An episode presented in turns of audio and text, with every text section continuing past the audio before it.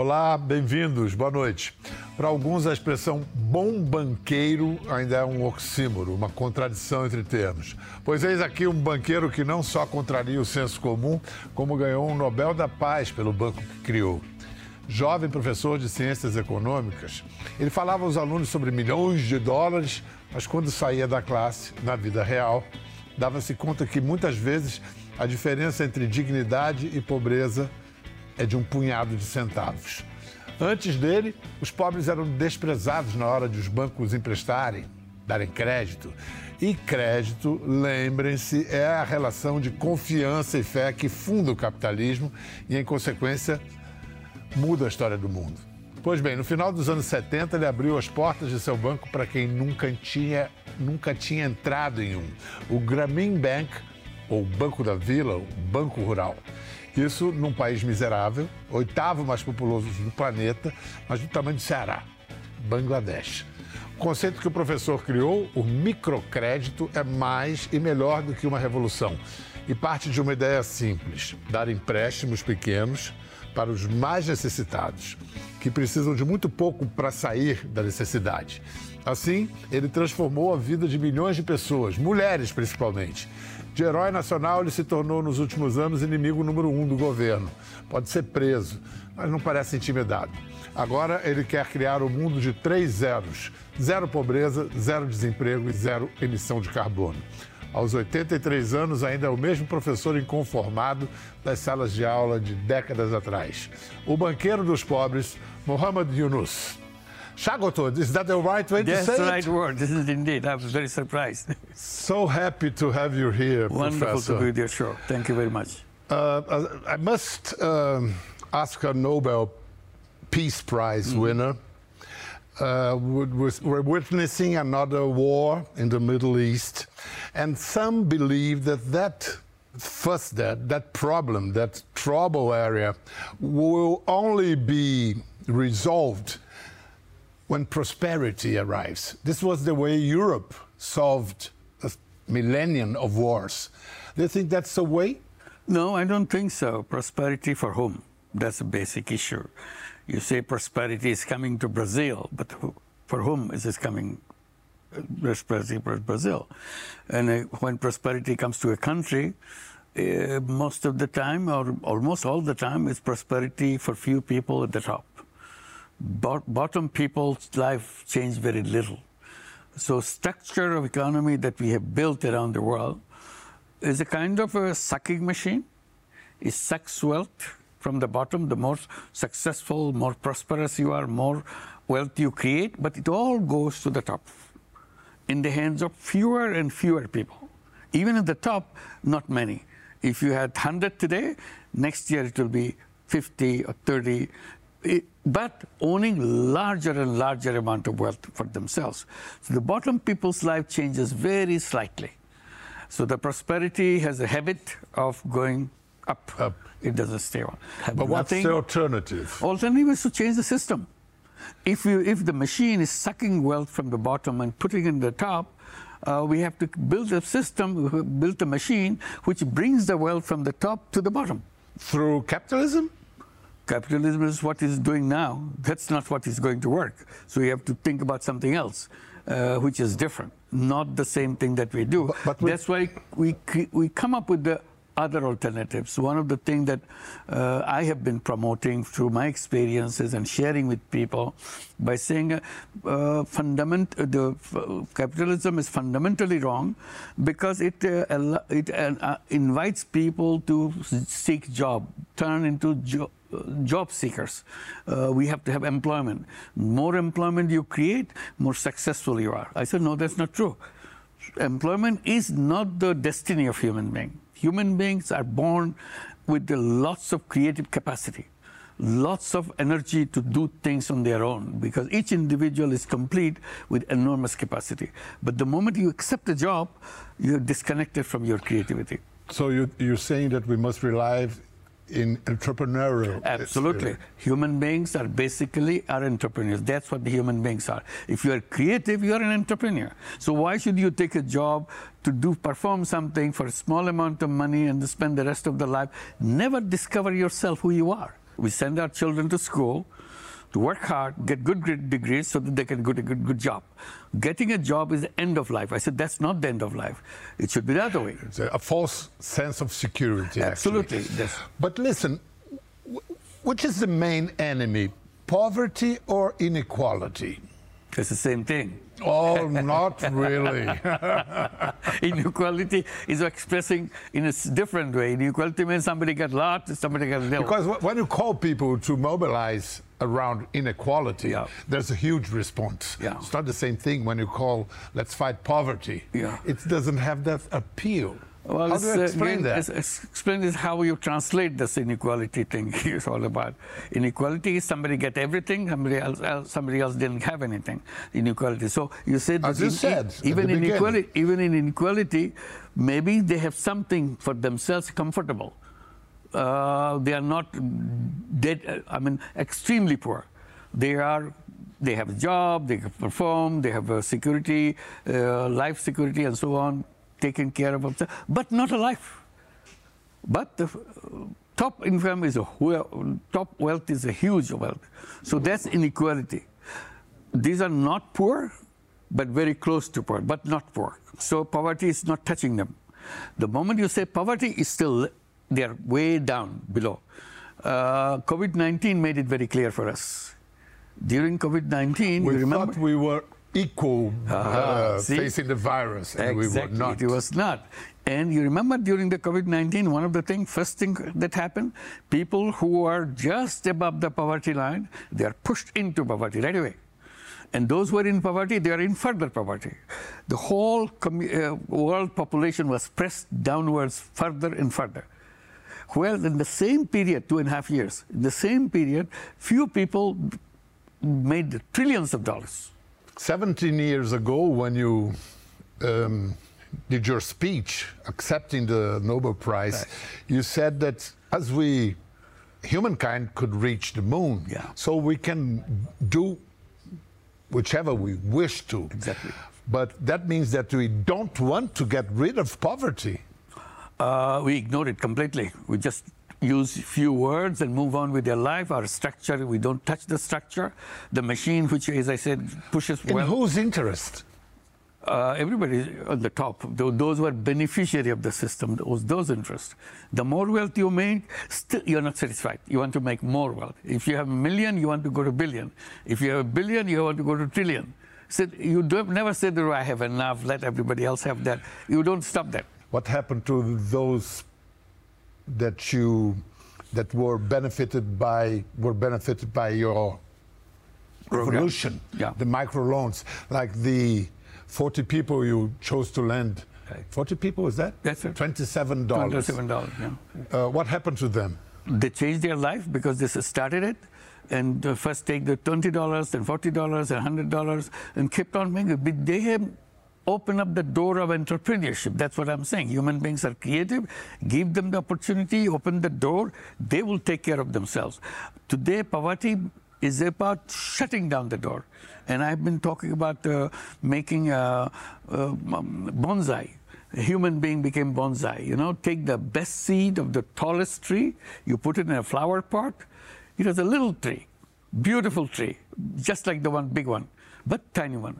And you wonder what's wrong with this tree. You get the best seed, you planted it in your flower pot, but you become this.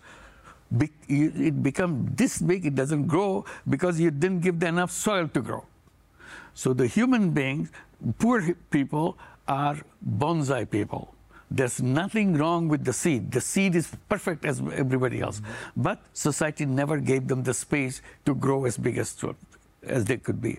So micro, microcredit that we brought opened a little more space for themselves and then grow a little bit. But they're not the ideal. They have not reached the top yet.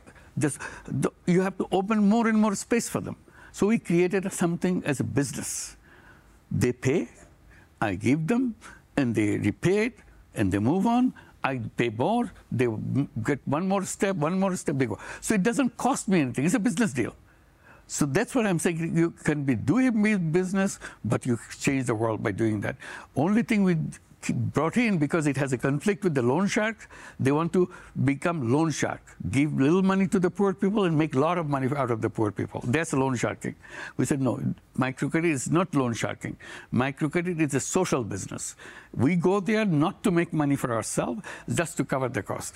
And your business as a, as a banker, how, Yes. how, how do you make a living if, you, Oh. if you're not based on, in, if you're not interested in profit?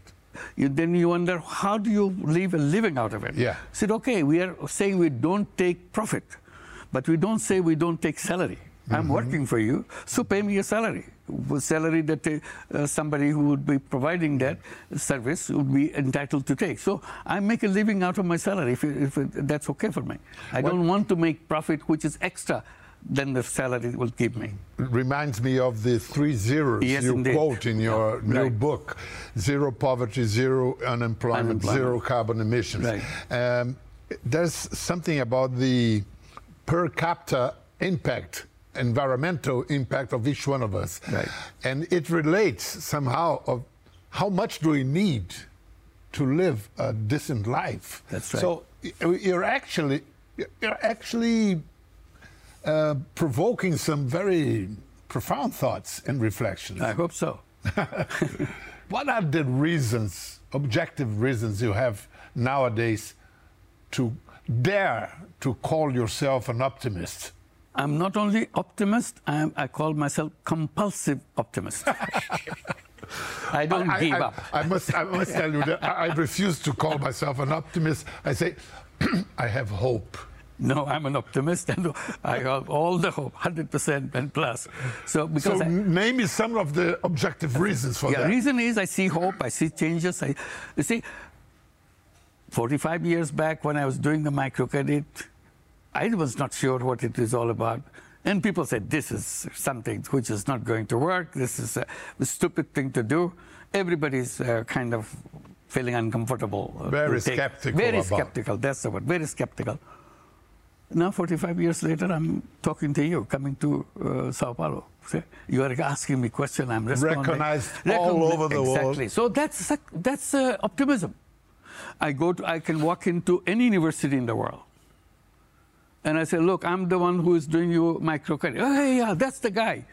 They immediately recognize me. But this is a message which clicks with people, any type of people, where you're, you are absolutely big money maker capitalist, you want to, even that mind gets a little bit of kind of say, yeah, that's not a bad idea. It's, it's, it's good. That's a good capitalism. He will say, this is a good capitalism. He will not say that it is something else. So this is what it is. So I would say I have a very good reason to be optimist. At that speed, I said we can accomplish the thing about the three zeros that we are talking about if we believe in it. If we believe in it, we can make it happen. But tell me, what uh, uh, one of the things that were, became evident with your work is that uh, poor people are very good payers. They they don't fail. Um, wh- why is it so? Because I refuse to admit that rich is bad, poor is good. So explain what what is it? Uh, I will uh, little uh, modify your statement. The poor people are always good pair. Uh-huh. You can create an institution. It is the quality of the institution, not the quality of the people. The same poor people will behave very wrongly if the institution you bring to them couldn't care less whether they are paying back I or see. not, they are busy or something else. They'll be not paying back. But if you create something which works for them and excites them, they will pay every penny of it. you build trust, It's, we build the trust. which is a synonym to credit. Absolutely, that's how we do- believe. Believe, yes. it- Give credit. Now, now the whole credit institutions around the world is built on distrust. They believe only on their lawyers. They bring the lawyers, sign papers, pages of pages, because I don't trust you. I want to take you to the court and punish you for behave, not behave the way I want you to behave. See, that's not the credit we are talking about. No way to begin any relationship. Absolutely, any relationship. Yeah. Uh, excuse me Yes, for the no Portuguese. problem, no problem. o Grameen Bank e o Nobel tornaram o Yunus mundialmente conhecido. Ganhou diversos prêmios por seu trabalho. Em 2009, recebeu de Barack Obama uma das mais altas honrarias do país, a Medalha Presidencial de Liberdade. Mas no ano seguinte, ele recebeu um reconhecimento ainda mais raro. Let's remind. Vamos lembrar. Thank you so much for clicking on me. I'm Muhammad Yunus, founder of the. Grameen Bank. And oh, yeah, I'm also the winner of the Nobel Peace Prize. To find an entrepreneur you want to lend to, click on my nose. If you can catch it, it's up here. Oh, down here. Too slow. Okay, I'll go slow. No, I won't. This is a big award. Absolutely, it's a big That- one. that's incredible. Now, everybody knows because I'm in Simpson. Is it your voice? no, this is not my voice. They made up the voice. but he looks like me. Yeah, you're, you're more beautiful. Uh, no, but, But he's more popular.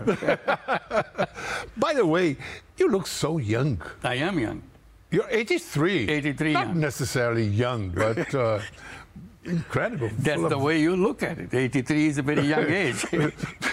the youth is on the eyes of the beholder. Behold Não é só nos Simpsons que o Yunus apareceu. Aqui no Brasil ele foi para a novela das sete. Bom sucesso, 2019. Vamos ver. E você pode ficar de conversa assim, garçom? Não tem que trabalhar? Que, na verdade, quem me arrumou esse emprego foi o meu primo. Enquanto eu faço mestrado de economia. Ah, é? Eu tenho uma tese sobre microcrédito de juros. Desculpa. Pelo visto, meu assunto deve estar chato. Ai, desculpa, você percebeu. So, this was probably watched simultaneously by 25 million people. Wow. How, how does fiction can help to change reality? Yes, I always encourage fiction. I think I was just mentioning that. See, if we imagine, it will happen. If we don't imagine, it will never happen. And that's why I encourage people to uh, see science fiction. Science fiction is the funniest thing that you get. You do anything in space, anything in your life, anything which is impossible to happen. But in science fiction, everything made happen. You're enjoying it, you're doing it, you're going crazy. How did they do it? Because it's imagination. You make a fiction. But after you make the fiction, scientists' minds start working. Why not? Could you know those mobile phones and all the things we put in our pocket now? We talk, we move. These came in science fiction long before, and people say, "Hey, this is a great idea." That's the point. And the, the, the power of storytelling. Absolutely. That's true. But listen, when you write your book about the three zeros and everything you've been saying today, you propose a major reshape of, of the whole cur- current economic Yeah. uh, capitalism. Very much. But system. But capitalism is, by its own essence, uh, something that rejects planning. So planning and, and capitalism are anathema. How, how to put forward this major reshape? Uh, I will not talk about the planning part of it. There's some planning in capitalism too. It's as, as an entrepreneur, I plan. As a capitalist, I plan how to grab more, how successfully uh, can go to the market, create new markets. So that I do. That's a plan too. They don't like somebody else to do plan for me. That's what they don't like. That's uh, that's okay for me. Whatever you say. Uh, you talk about when you talk about capitalism, you uh, mention, you imagine the people who are making money. It's a strange capitalism we have. Big uh, people, big uh, uh, capitalists accumulated billions of dollars and trillions of dollars they accumulate, and they do what? They come up with something called uh, um, People's uh, Fund or something like that.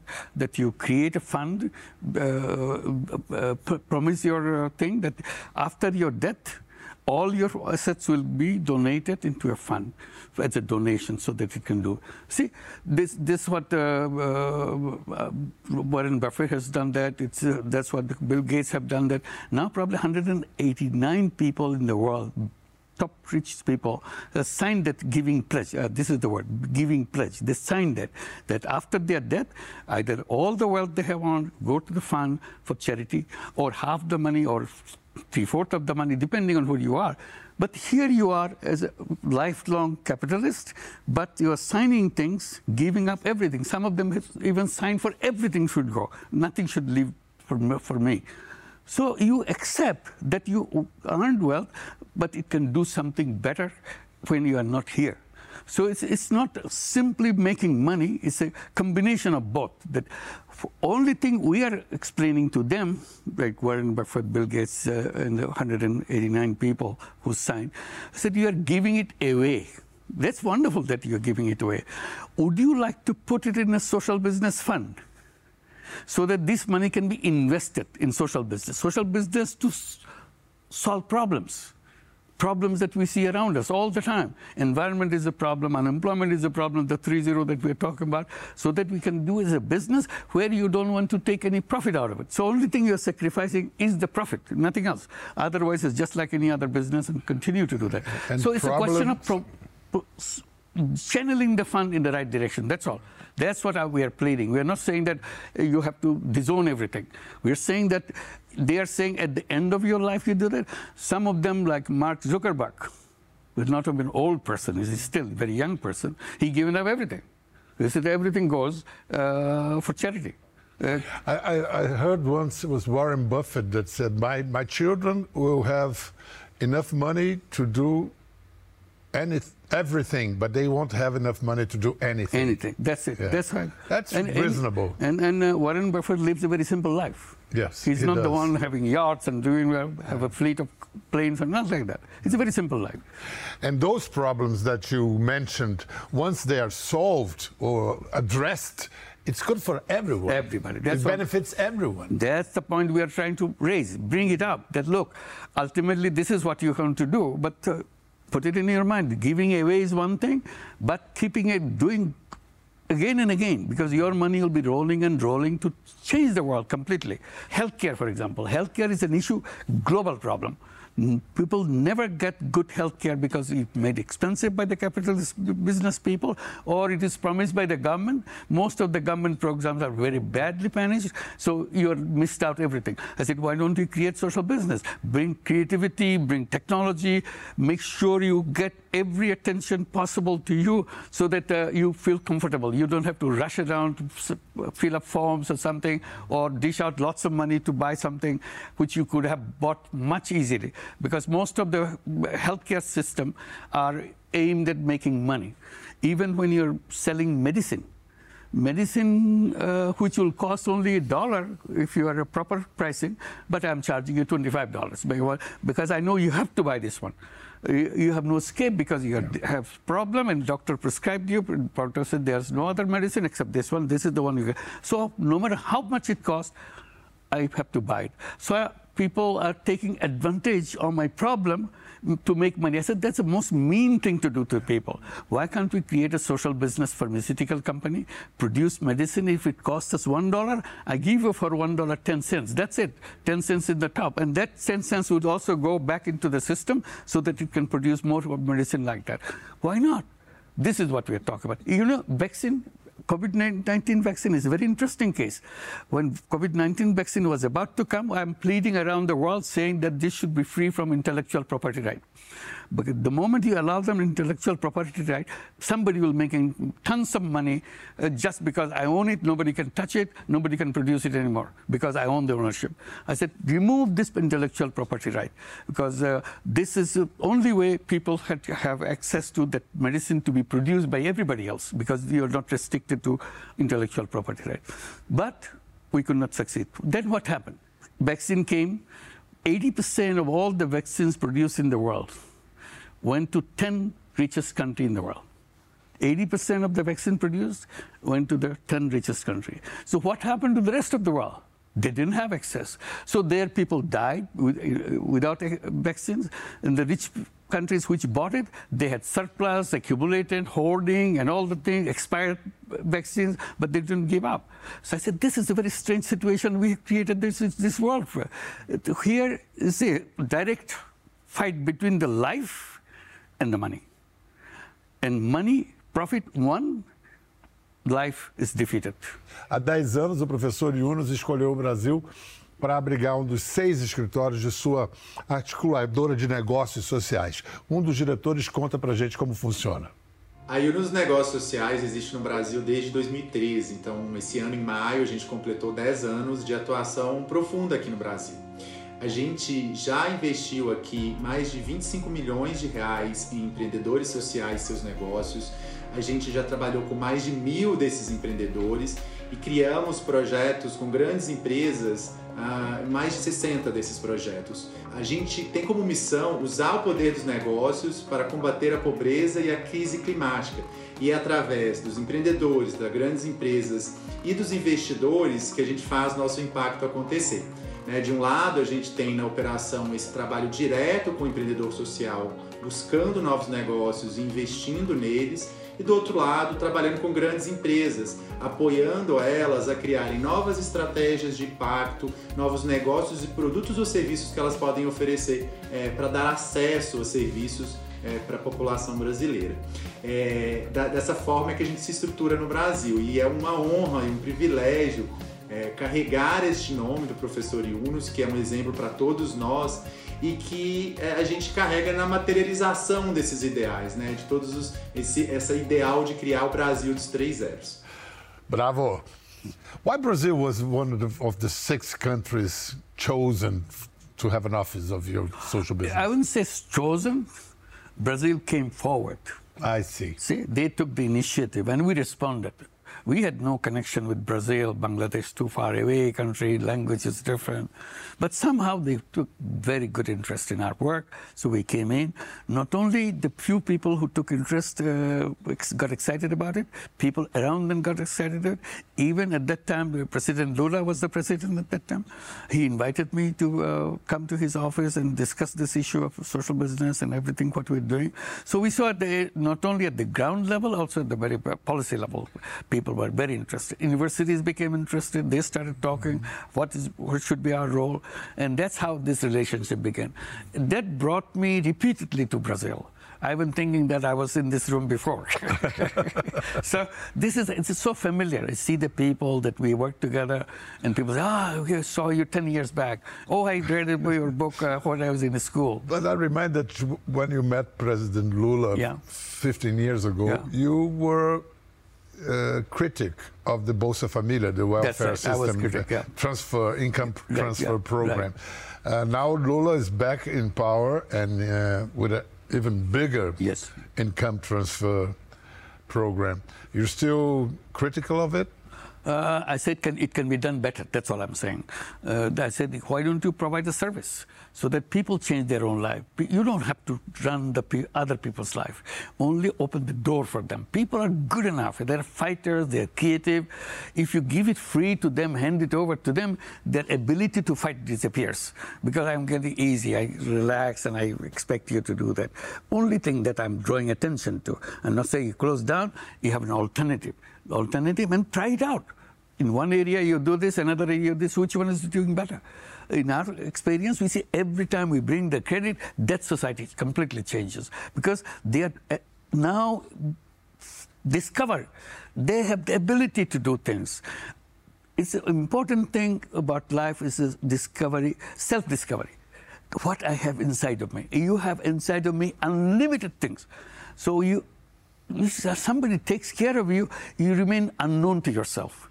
And that's a shame. You, you had something, you had a treasure, you didn't know you had the treasure. You lived on the uh, uh, kind of a little bits, bits and pieces. That's not what it should be. So that's why I keep talking about this. This is important. Try it. Don't give it up. Even give an option to people whether they want to go to this door or they want to go to this door. I'm not depriving anybody. Simply saying try this whichever works better, they do that. And the children learn from their parents. Oh, my father or my mother, when she was there, she was so extremely poor. She got some money from this and she started this little business. Look what a business she has grown. That's what I'm trying to encourage. And that's why I want to go so that social business can be created to help them to come out of all the problems they have so that they can stand on their feet. And then nobody has to take care of them. They take care of the whole world. Uh, the, they take care of the, uh, all the problem that we created for the environment taking care of all the problems that we create for unemployment. All this will go because we redesigned the whole system. And that's the most important thing to do. Mohamed Yunus veio para o Brasil num momento delicado para ele lá em Bangladesh. De cidadão de honra do país, ele se transformou numa espécie de inimigo número um do governo. Ele veio ao Brasil para lançar o livro O Mundo de Três Zeros, a nova economia de zero pobreza, zero desemprego, zero emissões líquidas de carbono. Uh, I said about the three zeros because yeah. we created massive three problems, massive, so big. Each one of them is uh, capable of destroying this whole planet. Uh, poverty can destroy this whole planet because wealth goes up, it doesn't stay with mm-hmm. people, and people at the bottom become bigger, bigger number, bigger number. So the tension and the uh, problem uh, that it creates, it will destroy the whole planet. Number one. Number two, all the um, unemployment. Yeah, unemployment. Uh, and unemployment, unemployment is going to be worse now because of the artificial intelligence. AI is coming. Today we are having fun with ChatGPT and all the time. Say, "Oh, what a wonderful thing we do!" But it is becoming bigger and bigger. As it becomes bigger, human beings are replaced by machine, machines. Machine will run everything because they are smarter, they are quicker, and they are cheaper. And of course, the climate. Climate we don't have much time left before we will be eliminated from this planet. We'd be gone. So these, each one is a major problem. So we have to redesign this planet, redesign this uh, uh, civilization, create the new civilization which, which will be based on human values. That's the appeal that I'm making. This will be world of three zeros. You know, you're very inspirational for so many people around the world. Your voice is heard and, and echoes. And then back home, yeah. in your country, there's this uh, confrontation with the government. Could you briefly explain what I'll happened? briefly explain. It's a basic thing, one thing, just the politics, dirty politics. Politics. That's it. That's the somehow, somehow, get into the head of our prime minister, then I'm kind of political threat to her because I'm popular. I'll take over anything because people believe me. They have tr trusted me. I've done things for people. So she feels that this is a potential danger. Threat. So cut him off get them uh, uh, uh, kind of cooked up stories about money laundering or something, transfer all the money. Yeah. So make up stories, put the cases and so but on. But you never had or, or have um, political ambitions? Uh, way back in 2007, mm-hmm. there was a military government and so on. People are saying there should be a political government here, and there's no no one who can believe, people trust. You are the only one who can, people trust. Finally, I had to yield. Okay, okay, I'll join politics. I said, okay, I'll join politics. So that part that I will join politics kind of situation, that where I agreed to do that, was about 10 weeks. After 10 weeks, when I saw all this chaotic situation, I said, no, politics is not my cup of tea. Mm-hmm. I should not get involved with it. You run whatever politics it is. I run the way I do things and I feel enjoy it. I can handle it.